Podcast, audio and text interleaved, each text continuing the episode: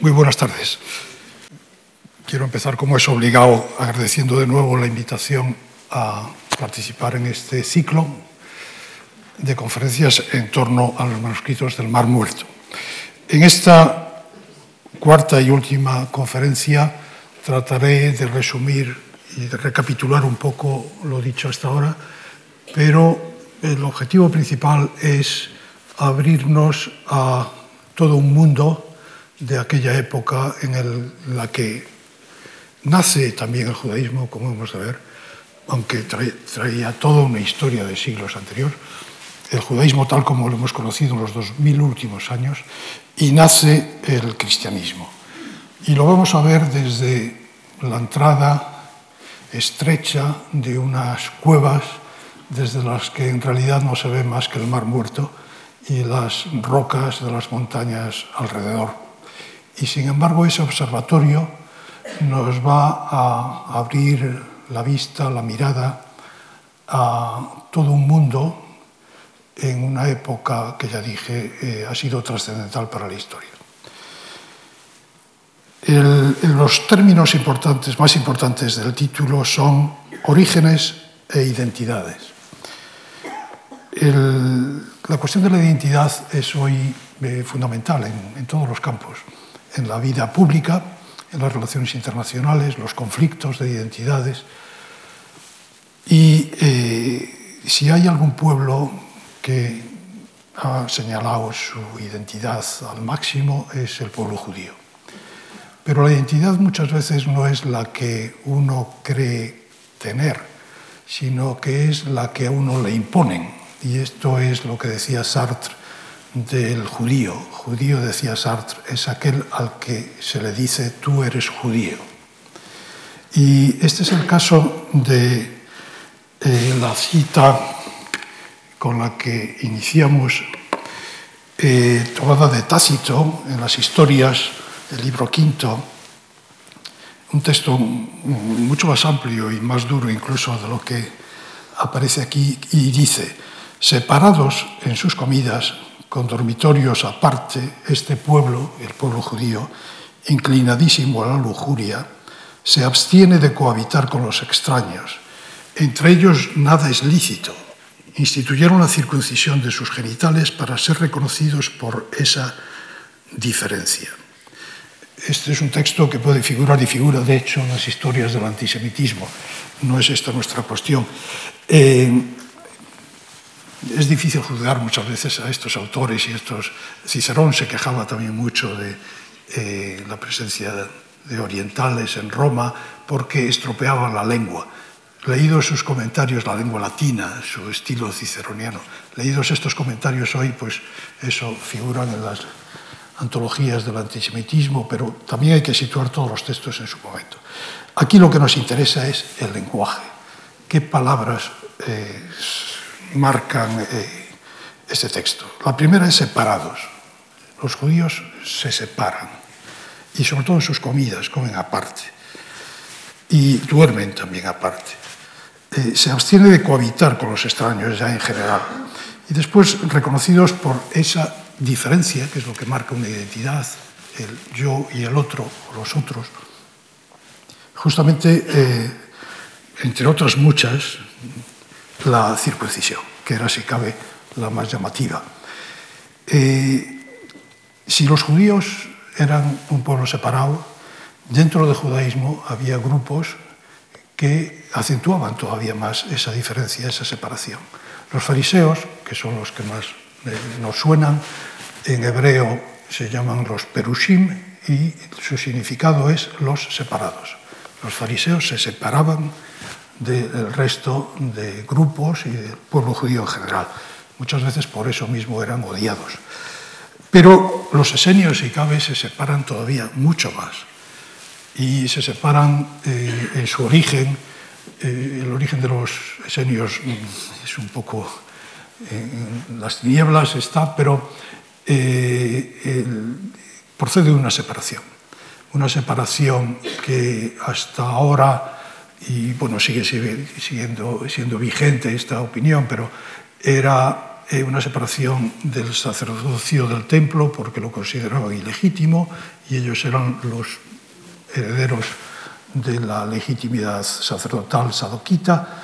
Hoy, eh, a través del escrito 4QMMT, eh, todo esto de las siglas es muy complicado, algunos capítulos de la Torá, se sabe que, como siempre en el judaísmo, las separaciones se producen sobre todo por razones haláquicas, es decir, jurídicas, legales, referidas a la interpretación de la ley de la Torah. Bien, sea lo que sea de los motivos de la separación, el, hecho es la separación, llevada al extremo por los eh, esenios. Recapitulando un poco, eh, para que queden algunas cosas claras, eh, he puesto una lista de escritos esenios, eh, del conjunto inmenso de manuscritos, solo unos cuantos ya eh, pueden ser realmente considerados como esenios. Y entonces, estos escritos revelan la identidad esenia. Igual que, sobre todo en la conferencia del profesor Reutemann, vimos las fuentes extrabíblicas de Filón, de Josefo, etcétera. Eh, los propios textos en parte coinciden con las fuentes clásicas, pero en parte no. Eh, son el documento de Damasco, la regla de la comunidad y la regla de la congregación. Todos estos tres textos son legales, que eso es lo importante, ya digo, en el judaísmo y también entre los esenios. Eh, la regla de la comunidad es, si cabe, la más importante referida, es la única bueno, no la única, pero que se refiere expresamente a ese grupo separado que en un determinado momento se decía, y algunos siguen diciéndolo, a mediados del siglo II antes de Cristo, probablemente más tarde, al finales de, ese siglo, eh, por las razones inmediatas que fueran, se refugian en, en, Qumran, en el desierto, eh, lejos de Jerusalén, y casi casi del contacto con los demás. Eh, la regla de la comunidad establece una serie de normas, eh, no es nada sistemático, pero de convivencia sobre todo, ¿eh? con una jerarquía. En, el grupo, en judaísmo, cuando hay diez varones, se puede, es el número necesario para la celebración, digamos, del, del Shabbat, del sábado, eh, esto se ve ya en este escrito. Eh, tiene, bien, entre las muchas connotaciones de este escrito, hay una que quiero señalar, que es que, he dicho así, regla de la comunidad, pues es el gran rollo encontrado en, la cueva 1 al principio. Esto es, toda esta serie casi casi son los manuscritos primeros eh, con los que se construyó toda la teoría esenia. Eh, hoy tenemos, sobre todo, varios manuscritos de un mismo escrito. De la regla de la comunidad en concreto hay varios manuscritos. Y esto es eh, magnífico, sobre todo para un editor o para... porque cada manuscrito en realidad en la antigüedad, que eran manuscritos, y el copista muchas veces era un verdadero escriba, eh, eh, tenía varios ejemplares, copiaba de aquí y de allí, añadía, generalmente añadía, otras veces omitía.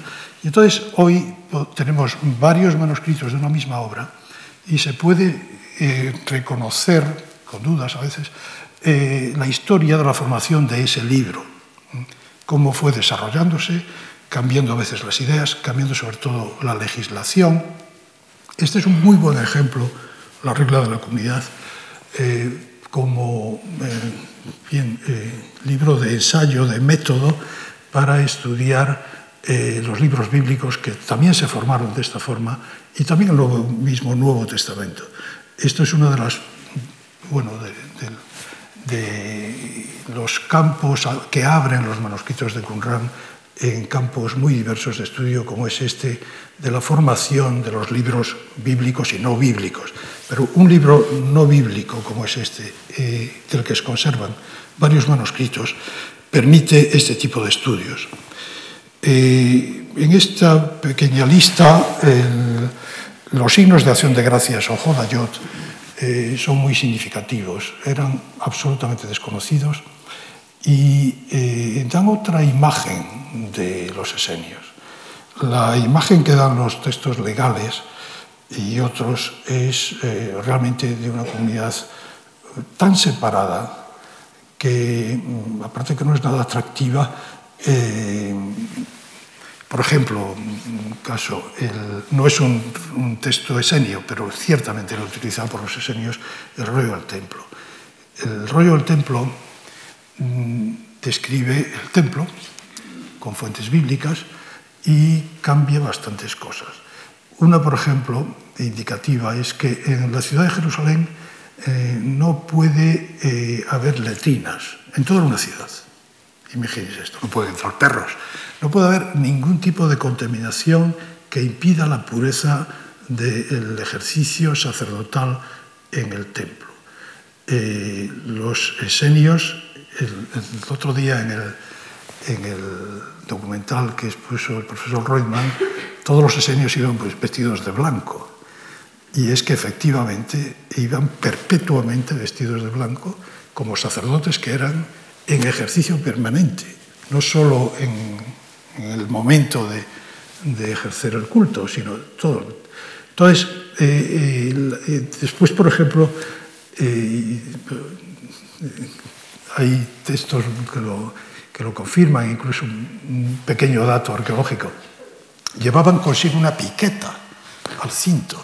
Esa piqueta servía para hacer eh, excavar pequeños eh, hoyos en una zona lejana de la zona habitable eh, para, eh, después de hacer el agujerito, pues los excrementos cubrirlos. Tenía un sentido enorme de, entonces de, de la limpieza, todo ello para, para la función ritual de todo ello. eran por outra parte tamén médicos ou moi interesados en este campo. El, los himnos de acción de gracias o, o Dayot eh, revelan el aspecto más místico realmente de esta, de esta comunidad. Eh, y lo cual hace eh, de los esenios realmente algo muy complejo eh, con bien, posibilidades de interpretación múltiples. Interesantes y muy interesantes son los comentarios bíblicos o Pesharim. Eh, se escribieron en el momento de mayor esplendor de la comunidad, que fueron pues, en torno al año 63, cuando aparece Pompeyo por Jerusalén. Eh, es un momento de crisis también, de efervescencia eh, escatológica, apocalíptica, y se escriben estos comentarios de un género específico que solo se encuentra en estos textos, eh, ya profesor Florentino García aludió un poco rápidamente, una cita eh, tomada to absolutamente fuera de contexto de una profecía y se aplica al momento en el que vive el intérprete, el maestro de, la, de justicia, sobre todo, eh, con un sentido pues, muy apocalíptico de el fin del mundo está próximo y este texto se refiere a nosotros que lo estamos viviendo. Eh, este género también de alguna manera en el Nuevo Testamento eh, aparece, no en su estado puro, digamos, pero eh, el libro de la guerra, que también hay varias copias de este libro ahora, pues es muy importante para conocer bien, sobre todo el dualismo, eh, el, la lucha luz-tinieblas, los hijos de la luz, los hijos de las tinieblas, que aparece en el Evangelio de Juan. Y el último texto, eh, este, bueno, lo digo, se lo oía, me lo dijo el, el propio editor principal, John Stranger, me dice, hay que haber nacido judío y además levita para entender este texto. Por eso lo estamos retrasando. Eh, en los textos raros y realmente difíciles eh, exigen muchísimo tiempo. Hubo hasta un pleito por plagio por, por, en, en el estudio de este texto. Es, eh, su título está en el, en el propio manuscrito, Bixema Seha es algunos capítulos de la Torah. Por otra parte, se le llama también carta haláquica, carta de contenido jurídico, legal, porque posiblemente este es un escrito del propio fundador de la secta, el maestro de justicia, que plantea una veintena de casos de, puramente casuísticos de diferencia entre eh, bien, los esenios y eh, los sacerdotes del templo de Jerusalén. Es un texto prácticamente de ruptura eh, porque bien, se espera que, en, Jerusalén no acepten sus propuestas. bien, hay que ir rápido y ya digo, los escritos son una fuente, evidentemente, para conocer la identidad esenia. Por otra parte, y pasando ya un poco también al cristianismo, eh, hoy se habla mucho de identidad en todos los sentidos, los nacionalismos. Y, Eh, en el siglo XIX, eh, la palabra que se utilizaba, sobre todo en el campo teológico y filosófico, era la esencia, las esencias. Y todo profesor alemán que se preciara escribía al final de su, su vida académica y su último curso en la universidad, se titulaba eh, La esencia del cristianismo. Y hay ejemplos muy notables. Feuerbach, perspectiva muy filosófica, eh, Harnack, escribió también un libro titulado La esencia del cristianismo. Eh, un dato interesante es que él dice que el cristianismo al helenizarse se corrompe. Bien, ahí vemos la típica oposición eh, entre los orígenes eh, y bueno, al culturizarse, al, al, integrarse en una cultura más amplia, pues pierde las esencias. Eh, yo me fijaría en otro aspecto. El cristianismo, eh, al helenizarse, eh, aunque el helenismo había ya eh, no invadido, aunque muchos lo sentían así, los judíos también, el oriente, el, de hecho el cristianismo, y así lo vemos nosotros, está habiendo bien éxodos de cristianos del Medio Oriente. Posiblemente hasta ahora ni siquiera sabíamos que había cristianos en el Medio Oriente, en el mundo árabe.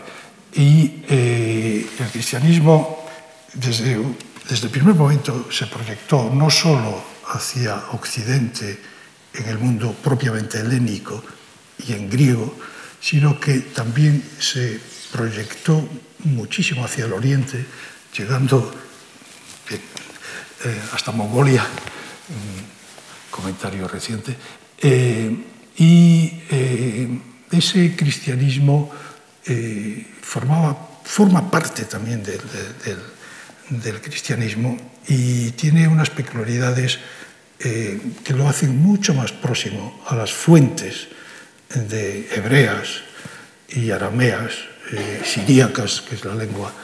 Eh, y ello, eso hay que tenerlo en cuenta, sobre todo en toda la historia de las relaciones Medio Oriente, Europa y en las relaciones, eh, sobre todo religiosas, entre religiones, eh, en concreto entre judaísmo, cristianismo e islam.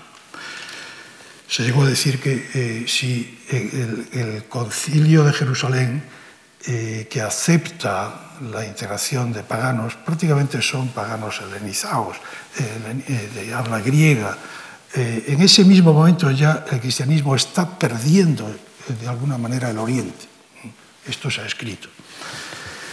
El, a mí me influyó un libro que se titulaba La esencia del, del, de, la, eh, de, la, fe cristiana, de Evelyn. Primero acercamiento a la hermenéutica y tal.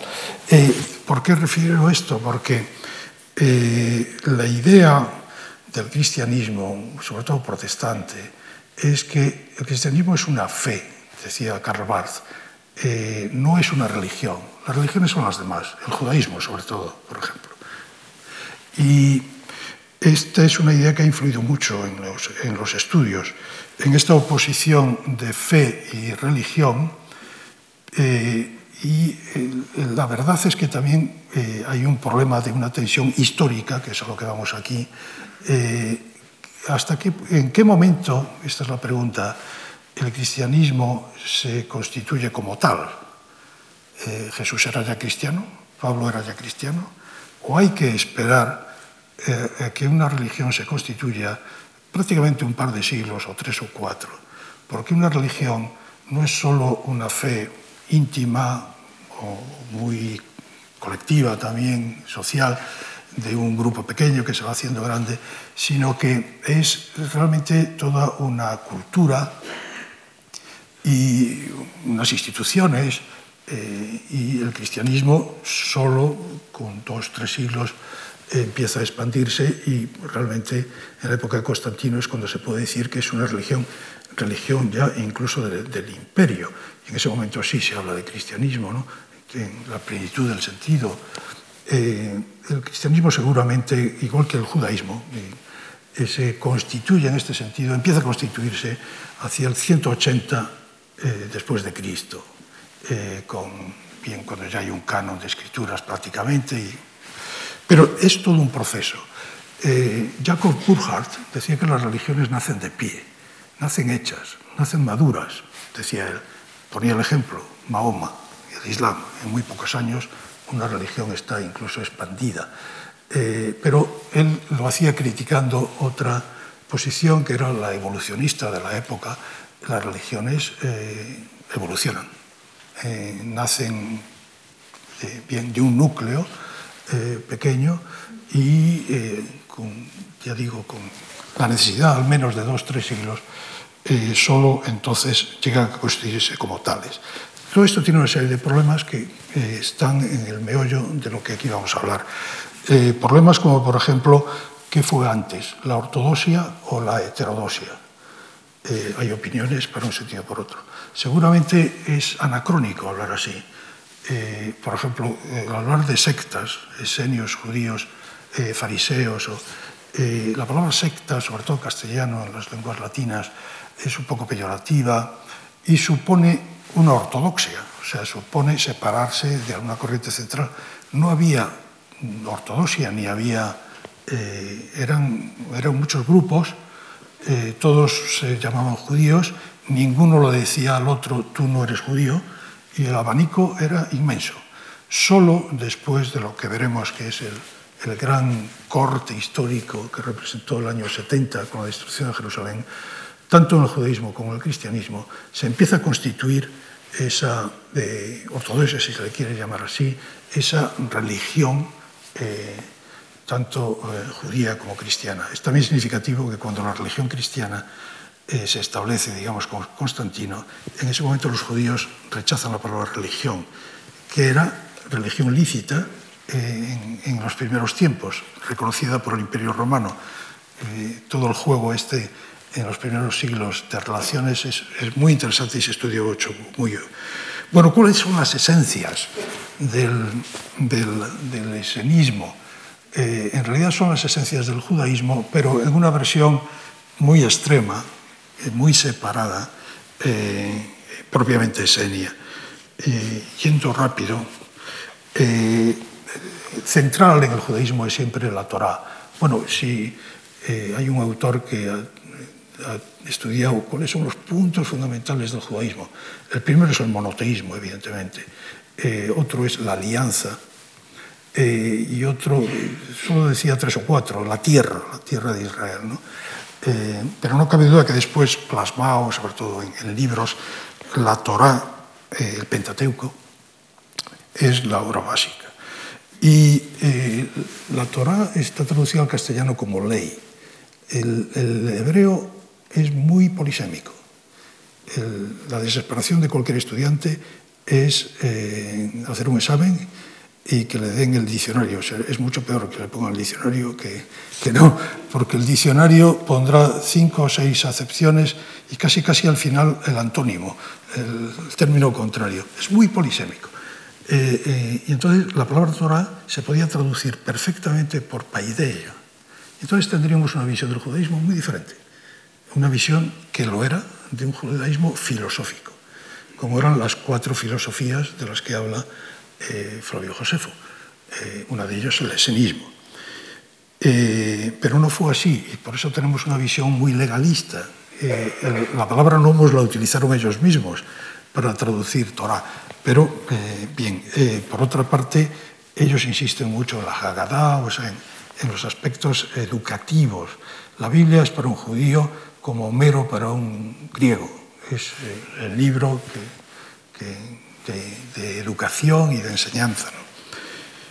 El, quisiera señalar también que, el, el, y sobre todo se ve muy bien en los Pesarim, no existe eh, escritura sola. siempre va acompañada de una interpretación y eh, una involucra a la otra. De hecho, hay una, después del año 70, el judaísmo rabínico ya teoriza incluso sobre la ley oral. Hay que tener en cuenta que la ley es asunto de juristas, de abogados, y los abogados eh, intervienen en pleitos o son jueces. Entonces, eh, todo juez, incluso en el sistema no sé, más napoleónico, tiene que interpretar la, la, ley para aplicarla al caso concreto. Esto era lo que hacían los rabinos y, entonces hay un juego entre, después ya dicho con otros términos, entre escritura y eh, tradición.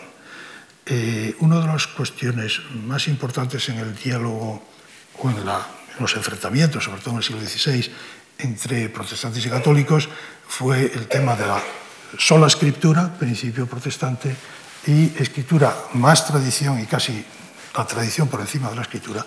Eh, va a obligar a unos y a otros a revisar esto. Eh, y puede ser un elemento muy importante.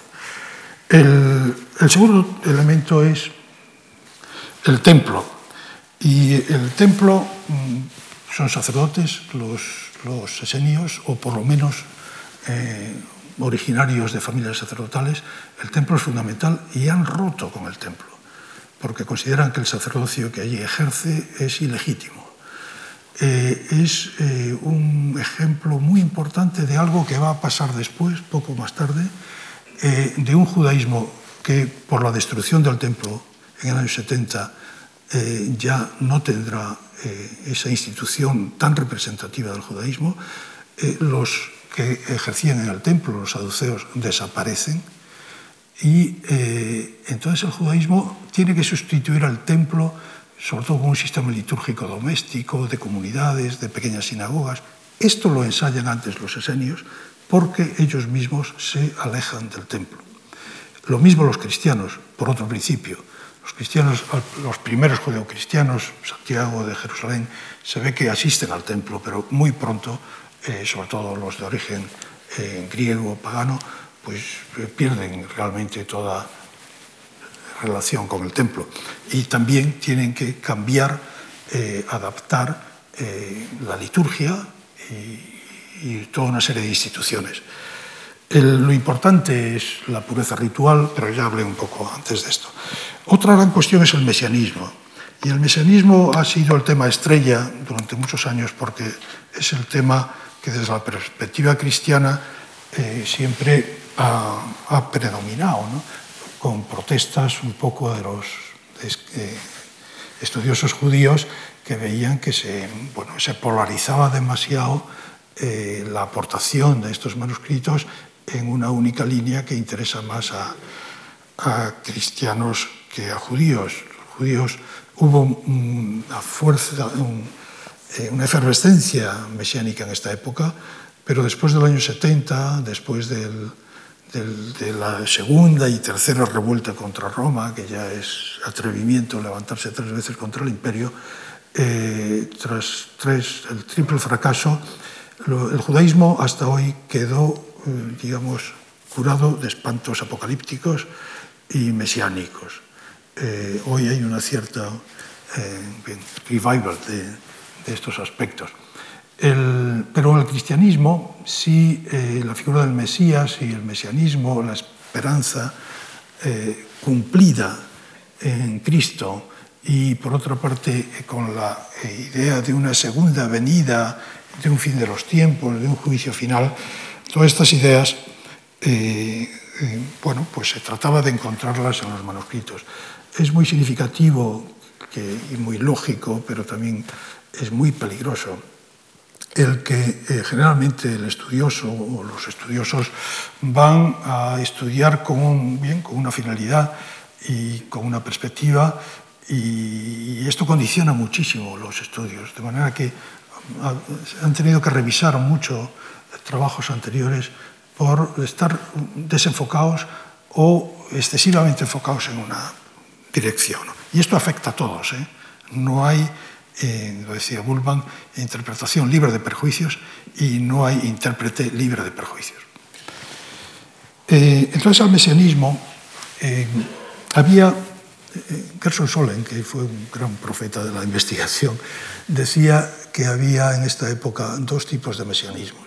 Uno que era de restauración de Israel frente al imperio, sobre todo, o sea, un ideal nacionalista, de liberación eh, política a través de un líder que sería el Mesías. Y junto a este tipo de mesianismo de restauración política había otro, digamos, de restauración que habría que llamarla hasta cósmica, eh, con la idea, este mundo está definitivamente mal, corrupto, corrompido y ya no tiene remedio. Solo cabe esperar una solución desde el cielo, eh, que venga un Mesías y eh, nuevos cielos, nueva tierra. Y eh, Schiffman y dicen que justamente en este momento estas dos corrientes, que bueno, eran independientes, se tocan, se juntan y producen evidentemente una explosión apocalíptica, escatológica, mesiánica e incluso está en el fondo de las revueltas contra Roma. Hoy hay estudiosos judíos que, que dicen que desde el judaísmo y desde el imperio eh, no tenía por qué haber habido estas guerras. El judaísmo estaba reconocido como religión legítima y, los judíos se sentían, sobre todo la diáspora, perfectamente integrados.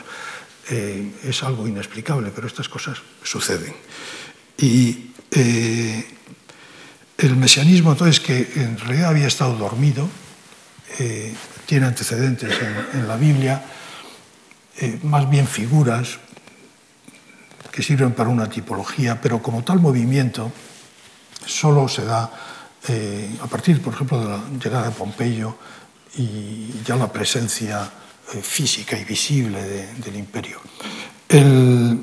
Luego hay cuatro o más figuras mixtas de Mesías. Cuando antes hablaba de que el hebreo eh, es muy polisémico, eh, la imaginación, nosotros hablamos de la asociación de palabras, las palabras se asocian, eh, pero la asociación de símbolos y de imágenes eh, y de metáforas, alegorías, es mucho más vasta y es más incontrolable, si se quiere, pero es mucho más enriquecedora en, en el plano simbólico, que es el, el lenguaje religioso. Y muchas veces por eso eh, estos textos son opacos a la interpretación, porque la propia lengua eh, es un poco ininteligible, mezcla hebreo con términos arameos, con significados diferentes. Bien, el caso es que hay varios tipos de Mesías. Un Mesías davídico que responde a esa esperanza de restauración política. Eh, David era rey. Bien. Eh, un doble eh, Mesías o dos Mesías relacionados, que es el Mesías de Aarón, era sacerdote, entonces un Mesías sacerdotal, eh, la institución del sacerdocio y del templo era fundamental en cualquier proyecto de futuro, y a la vez un Mesías de Israel que de alguna manera se confunde con el Mesías davídico. Luego está el maestro de justicia o el maestro de, de la ley, que es una nueva figura. No la conocíamos o a lo mejor había textos, pero no se, no se percataba uno de la importancia de esta figura, que si cabe es mucho más importante que las dos anteriores. En el judaísmo han sido mucho más importantes los sabios, los hombres de, los estudiosos, que los revolucionarios, o, incluso eh, el sacerdocio que dejó de existir.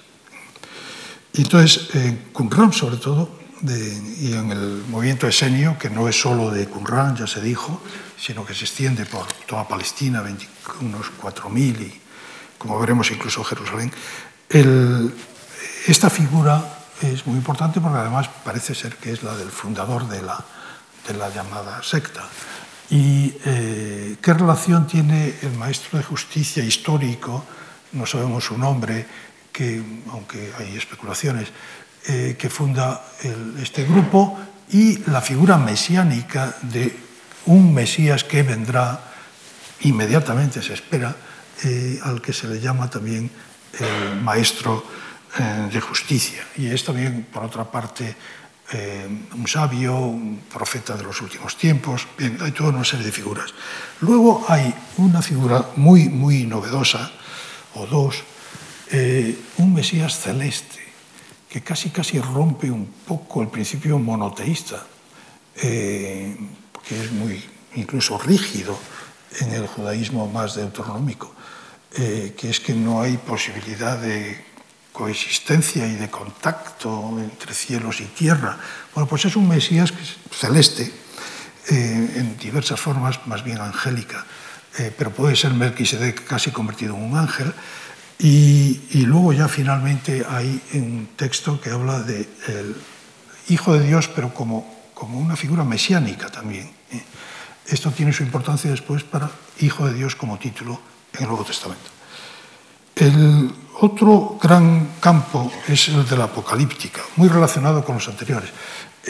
Todos estos, mm, nosotros tenemos que clasificar y hablar de la Torá, del templo, pero todo ello forma un conjunto y está muy, muy relacionado. Eh, la apocalíptica, nosotros con las películas y las novelas, pues pensamos en el fin del mundo y otros mundos y tal. Apocalíptica en, en griego significa revelación. De hecho, este es el nombre en el mundo protestante con, como se conoce el libro del Apocalipsis. Y eh, esto es muy característico de, de, los esenios. Los esenios, el maestro sobre todo, tiene una revelación propia, que casi le pone por encima de la autoridad de Moisés y de la propia Torah. Eh, entonces, lo característico de lo apocalíptico es el haber recibido una eh, revelación nueva que le permite eh, interpretar todos los escritos eh, sagrados en el sentido revelado. Eh, y hay en la literatura apocalíptica hay bastantes figuras de este tipo, eh, puesto y un, bien, un, judaísmo apocalíptico, por ejemplo, enóquico, que eh, la figura de este eh, figura que recibe una revelación y después la transmite es eh, Enoch en concreto. Bueno, todo esto tendría un desarrollo enorme en la apocalíptica como género literario, los apocalipsis. Hasta ahora conocíamos solo los que estaban en los textos bíblicos canónicos, que son apocalipsis históricos. Hacen una, han tenido muchísimo influjo en la historia de la filosofía occidental y no digamos en la historia eh, teológica eh, de la, bien, del cristianismo como historia de la salvación, eh, porque el, el, hacen un desarrollo de toda la historia con un principio y un final, eh, y casi, casi metahistóricos y absolutos. ¿no? Eh, y esta es la gran, la gran visión de la historia que, tiene la Biblia. Pero el nuevo género literario, más que, histórico, es cósmico. Y eh, toda la naturaleza, el sentido de los antiguos teníamos, y sobre todo en estos textos se ve, que cuando hablan de la historia están hablando a la vez del cosmos. La naturaleza y la historia, la humanidad y la naturaleza eh, se corresponden. Y entonces estos eh, apocalipsis eh, tienen como dos, consisten sobre todo en viajes, viajes a los cielos, y después en la literatura occidental, estoy pensando en Lord Byron, eh, el Caín, eh, es un gran viaje a los cielos, a los infiernos, hay, es un motivo literario muy desarrollado. El, eh, es una subida a los cielos, donde incluso se tiene acceso a la Torá, a la visión del trono. Dios es invisible, pero se ve su trono, los ángeles que le rodean, y allí eh, se tiene el conocimiento de la Torá, que es el conocimiento de la sabiduría, y luego vuelve a la tierra y, como ya dije, lo enseña a su grupito de iniciados de Baru babilónicos. Pero todo este, eh, la literatura siempre encierra ideas, eh, por ejemplo, muy dualistas, de separación del bien y el mal, eh, de un juicio y de un fin inminente, y también genera movimientos sociales. En esas revoluciones políticas, subyace también eh, todo este mundo de ideas y de literaturas. Un aspecto casi que contradictorio con, con, el anterior, sobre todo una visión así muy ilustrada, no no hay más mayor oposición que la que se puede hacer entre un apocalíptico y un místico. Eh, son figuras muy diferentes, o por lo menos así se representan en, los manuales de historia de las religiones. El hecho es que convergen, y esto es una novedad, obligan estos textos a ver esta convergencia, porque los dos hablan en realidad de los cielos, los dos, los místicos y los apocalípticos, por diferentes vías o las mismas, tienen ese acceso a, la divinidad en un sentido sobre todo de conocimiento. En la mística cristiana habla mucho más de unión. Eh, en la mística judía hay mucho, eh, también en la cristiana, eh, de conocer, de, la sabiduría, la sede de la sabiduría. Y conocer la sabiduría consiste en conocer los misterios eh, de la Torá. Y conociendo la Torá y sus misterios, entonces se puede ejercer eh, bien, bien la vida en todos sus aspectos, eh, porque en la Torá está todo. Bien, el misticismo es muy importante, eh, incluye descripciones del templo celeste, ascensos, y el, el Gerson Solen, que ya dije que era un profeta de la investigación, eh, ya vio él que, poco le quedaba de vida cuando aparecieron los manuscritos, bueno, le quedaba, pero los estudios, él dijo que en Qumran estaría, se encontrarían los orígenes de la mística judía, y así ha sido. Y hoy hay muchos estudios también referidos. Es muy curioso cómo. Bueno, te voy a seguir. Eh, la, la, siguiente diapositiva es los escritos de Qumran y el Nuevo Testamento. Eh, he olvidado un aspecto que es la sabiduría, ya he hecho referencia a ella, pero eh, para un judío eh, los, los, rabinos se les llamaban los jajamín, los sabios. Eh, y esta era la gran figura, y la importancia del saber y de la sabiduría, de la paideia eh, en el judaísmo eh, es muy importante. Y incluso en oposición a la paideia helénica y a la sabiduría de Egipto y de Mesopotamia, eh, todo esto, un tercio de la Biblia son textos sapienciales, generalmente son los menos estudiados, pero en el fondo eran, si cabe, los que ejercían en la práctica mayor influjo. Los escritos de Qumran y el Nuevo Testamento. Eh, primero, en esta primera imagen, eh, cuatro teorías que realmente eh, las cito porque se citan, pero mm, todas han quedado marginadas y no tienen valor. Lo que pasa es que son las que han salido al gran, al gran público, las que han creado todo este interés. Eh, bueno, no solo ellas, pero eh, mucho. La primera fue encontrar en el mundo serio prototipos de Jesús el Cristo. Eh, el, Mesías, el, el, Maestro de Justicia prácticamente es un Cristo eh, anticipado, que también eh, sufre incluso, es martirizado, incluso se dijo eh, crucificado y hasta casi resucita. Y bien, esto lo dijo Dupont Sommer, yo me acuerdo en mi época de estudiante. El, y se ha um, reavivado un poco, pero vamos con muchísima menos fuerza, en, en los años 90, que es la segunda gran época de investigación sobre Qumran, por parte de Michael Weiss y, y Israel Knoll. Paso a lo segundo, figuras de Qumran identificadas con figuras del Nuevo Testamento. De lo anterior realmente no queda nada. O sea, hoy, de lo que dijo Renan, eh, dijo el cristianismo es un esenismo que triunfó. Hoy casi, casi se dice que el cristianismo es un anti-esenismo. Y es un poco, en muchos aspectos, un polo muy contrario. El esenismo realmente eh, fracasó murió, eh, desapareció en el año 70 y no porque fuera un grupo muy pequeñito en Qumran, llegaran los romanos y acabaran con ellos enseguida. El esenismo estaba extendido por toda, por toda Palestina. Eh, y si más adelante, si me da tiempo de cómo se dice, eh, Charles Worth y otros, sobre todo en la comunidad o comunidades joánicas del Evangelio de Juan, pues eh, sobre todo en la segunda, tercera generación, no en las primeras, eh, el, el, eh, se ve o se piensa que esenios, igual que fariseos y saduceos, entraron a formar parte del cristianismo y con ellos se introdujeron eh, ideas y, bueno, textos.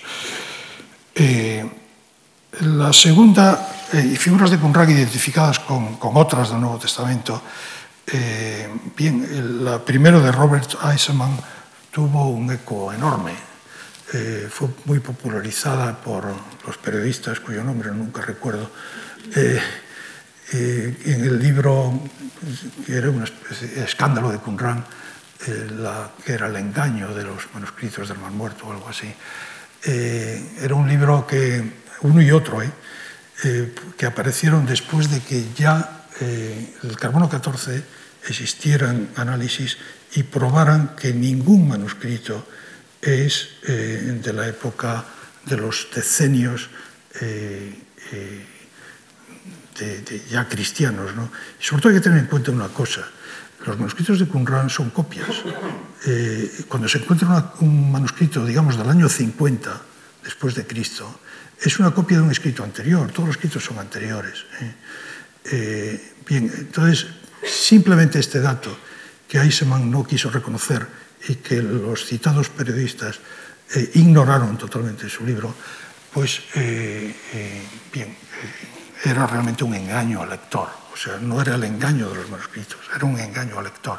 Los dos periodistas encontraron la horma de su zapato cuando presentaron una querella por plagio contra Dan, Dan Brown por el, el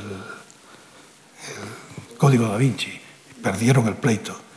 Eh, posiblemente Dan Brown plagió eh, pero lo hizo tan bien y sobre todo tan exageradamente que un juez no podía reconocerlo. Pero fíjese eh, bien, eh, Qumran a, qué ha dado lugar. Eh, los medios de, en sociología se debía estudiar y ahí el, estudio de, la sociología del conocimiento ¿no? y, sobre todo los medios de comunicación cómo transmiten a veces los descubrimientos científicos, sobre todo cuando se refieren a religiones, a los orígenes del cristianismo y demás. El, aquí en España tuvo bueno, mucha acogida el, la opinión de O'Callaghan, que era un gran papirólogo, pero nunca fue reconocida por, en los medios de estudiosos de Qumran y también ha sido olvidada. Él, eh, después de proponer en el año 73 una serie de textos del Nuevo Testamento que él creía que estaban atestiguados en manuscritos de la Cueva Séptima, una cueva especial donde se han encontrado solo textos griegos. Eh, bien, tampoco hay pruebas y ya digo, esto se ha olvidado.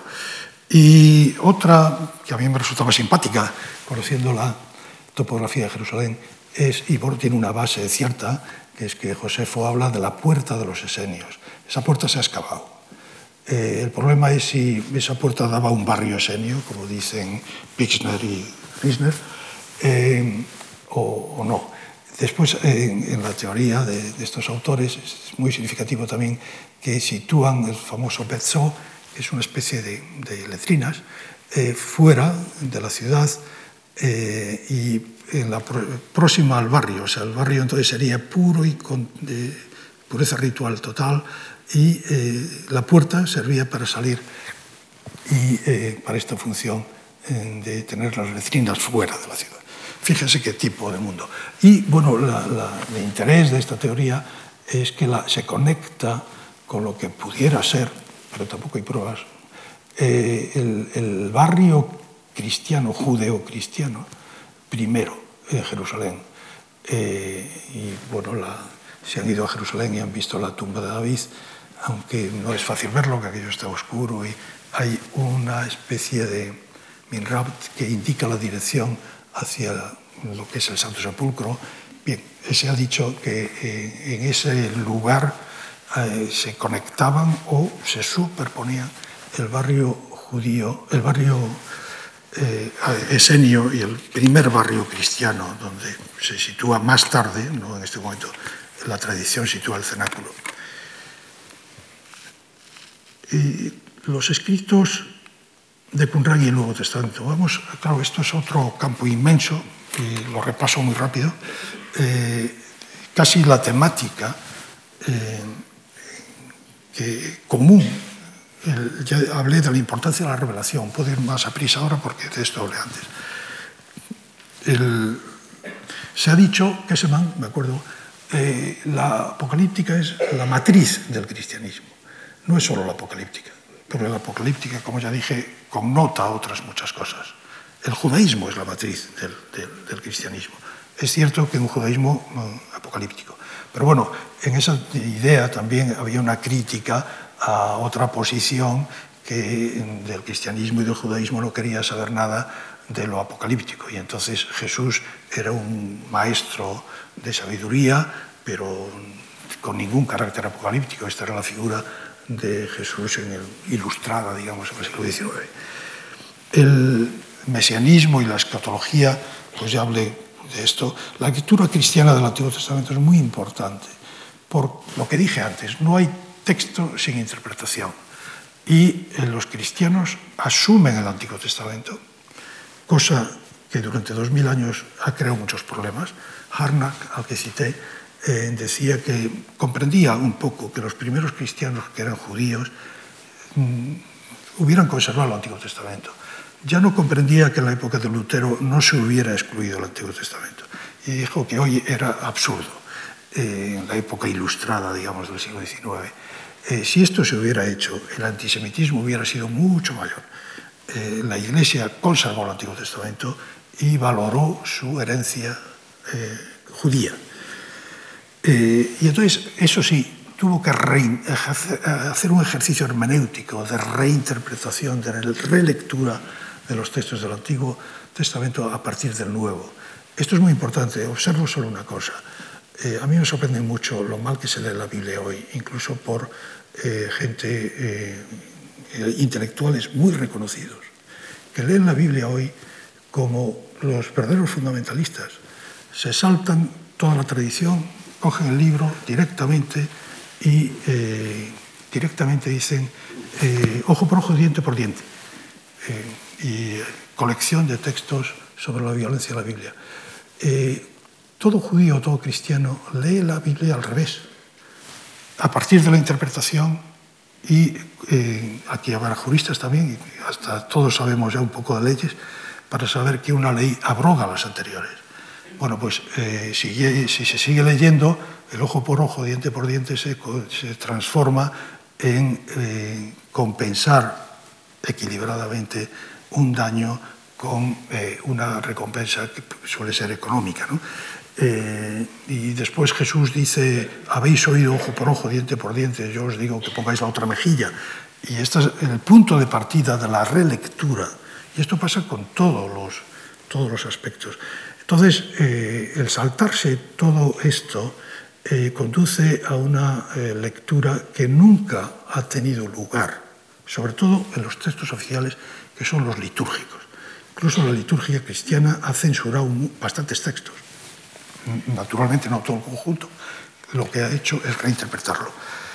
Este es un problema que señalo. Después habría que ver eh, cómo bien se practica la lectura. Y es un mundo riquísimo. Toda la hermenéutica, eh, hay que tener en cuenta, ya me estoy pensando, eh, pone como ejemplo de la, de la teoría hermenéutica suya y sobre todo de la hermenéutica incluso jurídica, literaria, arranca de la hermenéutica bíblica, que fue la, digamos, junto con Homero, por supuesto, y paralelamente en la interpretación de la Biblia, eh, desarrolló un, unos métodos muchas veces muy, muy sofisticados. Me gustaría llegar al final a un ejemplo. Eh, las, eh, hablé bien, otros temas son el bautismo, el bautista, la última cena, eh, la organización de comunidades e iglesias siempre se ha hecho un paralelismo entre lo que dice la regla de la comunidad, que hay que poner, que, se, que ponían los bienes en común en el momento de entrar progresivamente en la comunidad y esto, los hechos de los apóstoles en los primeros capítulos 2, 4, pues también eh, de una manera muy utópica y muy idealista, pues eh, se, se, señala, ¿no? Eh, y hay muchísimos.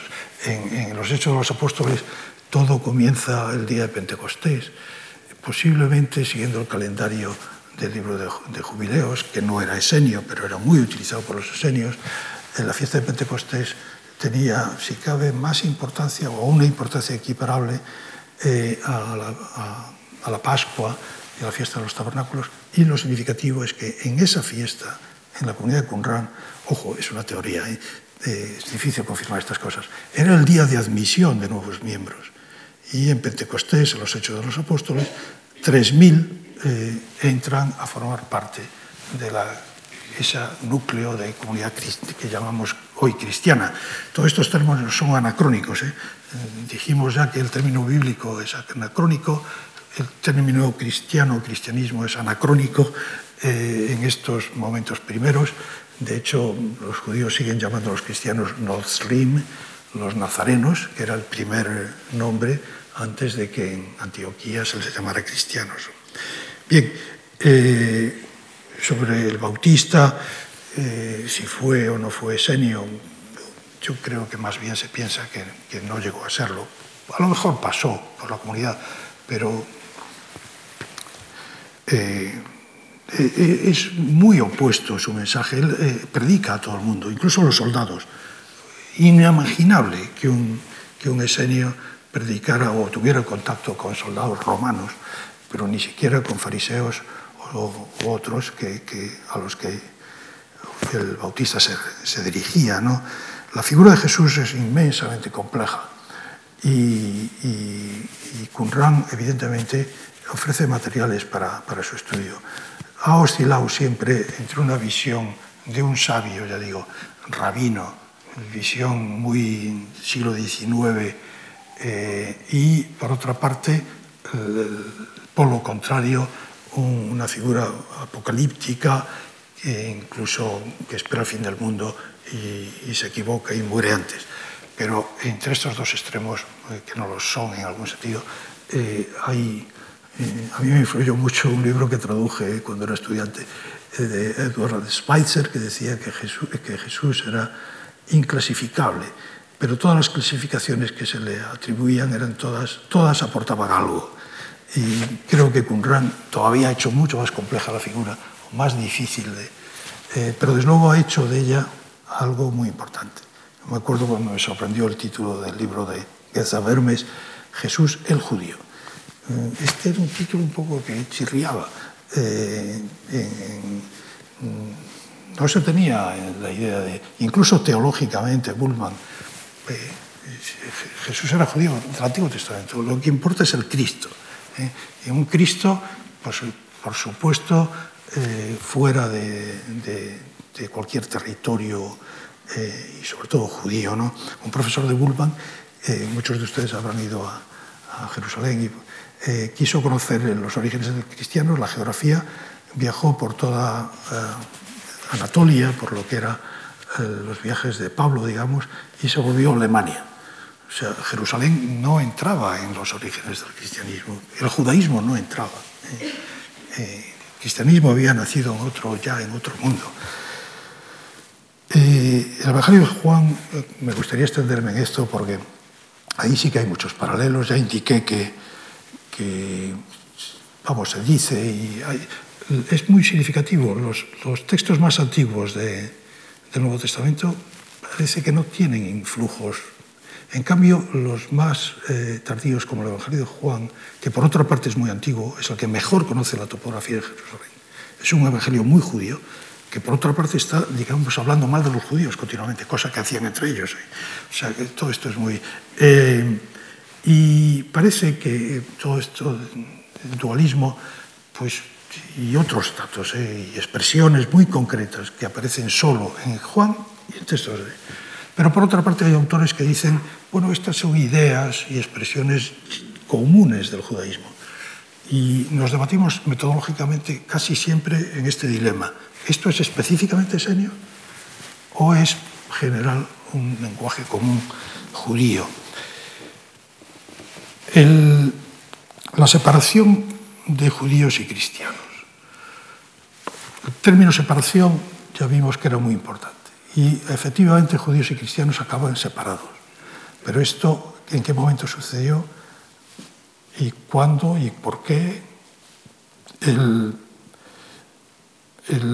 se sitúa, hay que tener en cuenta, ya hice referencia al año 70, se destruye Jerusalén y hay un gran corte histórico eh, que afecta más al judaísmo, eh, porque se destruye Jerusalén, las instituciones del pueblo no pueden ya eh, habitar en las inmediaciones de Jerusalén y realmente es un cambio para el judaísmo radical.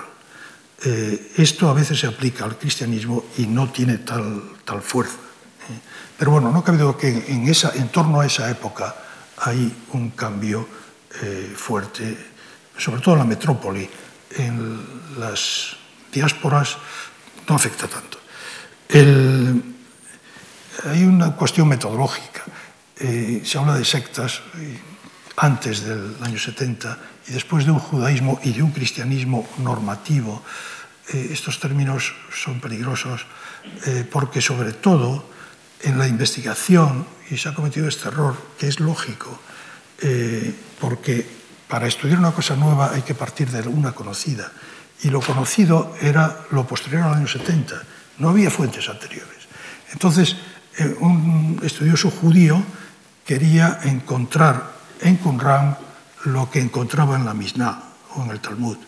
Y un cristiano quería encontrar también en Qumran lo que leía en el Nuevo Testamento o en fuentes posteriores. Y eh, esta metodología eh, conduce, inevitable digo, por otra parte, eh, a, a, enfoques muy erróneos a veces. Bueno, se habla mucho de, el, en inglés, Hay muchos libros con, más o menos en torno a este tema. La división de los caminos, cómo judíos y cristianos tomaron caminos diferentes, o libros en sentido contrario. Eso nunca existió, no hubo eh, jamás, eh, nunca, es una exageración, porque a partir de un cierto momento, evidentemente, tomaron, habían tomado ya caminos distintos.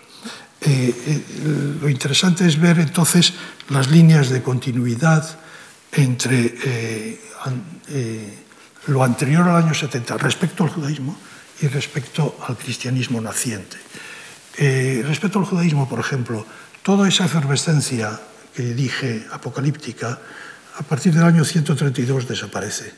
El judaísmo queda curado de espantos apocalípticos. Eh, la liturgia, una vez que se destruye el templo, tiene que cambiar la liturgia, se hace muy doméstica. La teoría clásica de Heinemann era que el judaísmo había tenido una línea de continuidad, digamos, absoluta. Eh, es muy utópico. La realidad es que la liturgia tuvo que cambiar y así la, la misma Torah, la misma ley, eh, hubo que reinterpretarla totalmente. Y, y, no es lo mismo, por ejemplo, la palabra berit, alianza, tan importante en el Nuevo Testamento y en el cristianismo. Yo me acuerdo, toda la teología bíblica giraba en torno a este concepto de alianza, berit. En, en la época posterior al año 70, rabínica, la palabra berit solo se, se refiere a la circuncisión. Eh, es el rito de alianza. Pierde toda una serie de connotaciones que tenía con anterioridad. Respecto al, al cristianismo, pues también hay líneas de continuidad y líneas de, de, de ruptura. Eh, es muy importante que el cristianismo, en su verdadero origen, o sea, Jesús, las primeras generaciones, forman parte, pertenecen al mundo anterior al año 70. Esto se ve en la propia literatura, eh, los evangelios y cómo citan el Antiguo Testamento de forma muy variada. Esto sería imposible en el judaísmo después del año 70. Ya eh, es otro mundo. Eh, bien, tengo que ir rápido. Eh, y mucho más rápido, el profesor Florentino García decía una una clasificación de manuscritos y todo giraba en torno a este problema, porque una vez publicados los 40 manus, eh, volúmenes enormes de, de, de, la edición oficial de los manuscritos, casi hay que revisar toda la clasificación. Y al tener una visión de conjunto que hasta que se publicó todo no se tenía. El, una forma de clasificar los escritos es por lenguas. Y me voy a fijar en esta para ver justamente esas líneas de continuidad o de ruptura entre el mundo, ya no digo esenio, judío anterior al año 70 y el posterior. Eh, y muy rápidamente, Hay una serie de obras encontradas en Qumran. Algunas son, eh, bueno, todas eran utilizadas por esenios, aunque esenias propiamente dichas, casi ninguna. Son obras escritas en arameo, referentes a personajes del Génesis anteriores al diluvio, es decir, anteriores a las figuras propiamente judías, como es Moisés sobre todo. Adán y Eva, Caín y Abel, los gigantes, importante, los ángeles, Enoch y Noé, y figuras patriarcales hasta Abraham y el mismo Abraham. Tercero, se relaciona con la diáspora oriental de lengua aramea. O sea, son textos nacidos en Babilonia, Siria o y cuarto, caracterizadas por una perspectiva universalista, que se, se, significa en esas figuras que son, bueno, Adán y Eva, pues padres de la humanidad. ¿no? Eh, y el, bien, la oposición que vamos a ver es entre universalismo y particularismo. Y quinto, estos escritos siguen libremente, son interpretaciones, los, los textos bíblicos, pero también incorporan narraciones folclóricas, el, libro de Tobit, por ejemplo, sobre el diablo, eh, o tradiciones literarias extrabíblicas, eh, el mismo libro de Tobit también. El, libros que, forma, que pues son muchos libros escritos en arameo, eh, importantes, los dos primeros forman parte del, de Enoch, del Pentateuco enóquico así llamado, el Génesis apócrifo, el libro de los gigantes, el Testamento de Cahat, que es eh, pre, bien, eh, patriarcal, nacimiento de Noé, cuatro reinos, visión, palabras de Miguel, visiones de Amran, también patriarcal. Y frente a este grupo hay otro grupo de obras escritas en hebreo, no en arameo. Eh, estas dos lenguas circulaban en la época.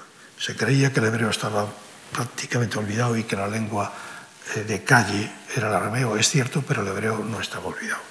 Y ahora, y se han encontrado obras escritas en hebreo que se refieren a figuras específicamente judías o israelitas, como Moisés, David e incluso profetas. Son originarias, se ve simplemente por la escritura también en hebreo, de Eretz Israel, de la tierra de Israel, o en relación con ella. Se caracterizan por una perspectiva particularista, muy judía. ¿eh? Y finalmente siguen con fidelidad el texto bíblico, lo comentan, eso sí, pero eh, no non añaden cosas extrañas como eh, aparecen en la colección anterior. Y estas obras son eh, Testamento de Neftalí, ya ven por los títulos Moisés, Mosaico, Ezequiel, un pseudo, Jeremías, eh, Josué y otros. Bien, eh, lo interesante es eh, que qué grupos incorporó el cristianismo.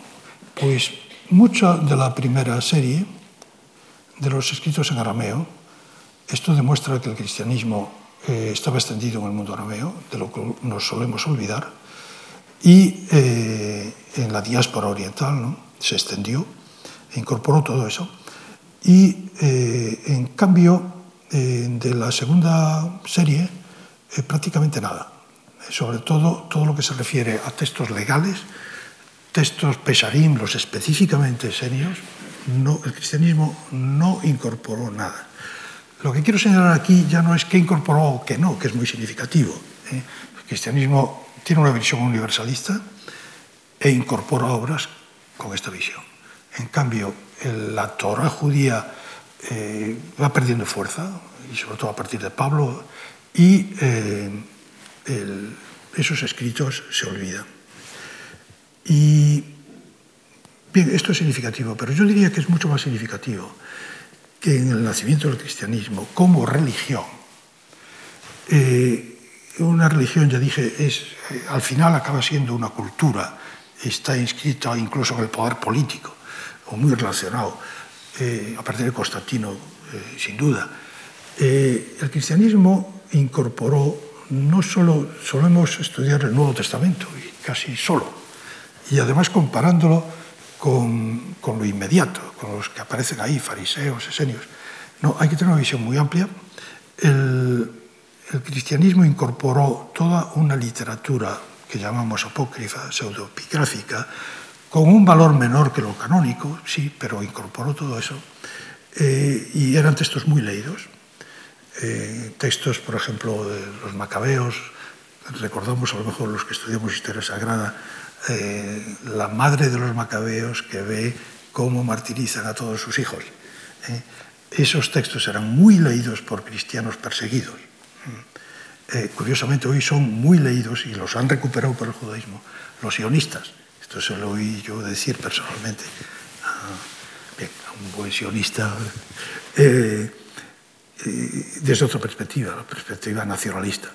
Esos libros son, muy, son una revuelta contra el la cultura, sobre todo, y el poder eh, helénico de Antíoco IV. Y, bien, esa es la lectura, digamos, nacionalista judía actual.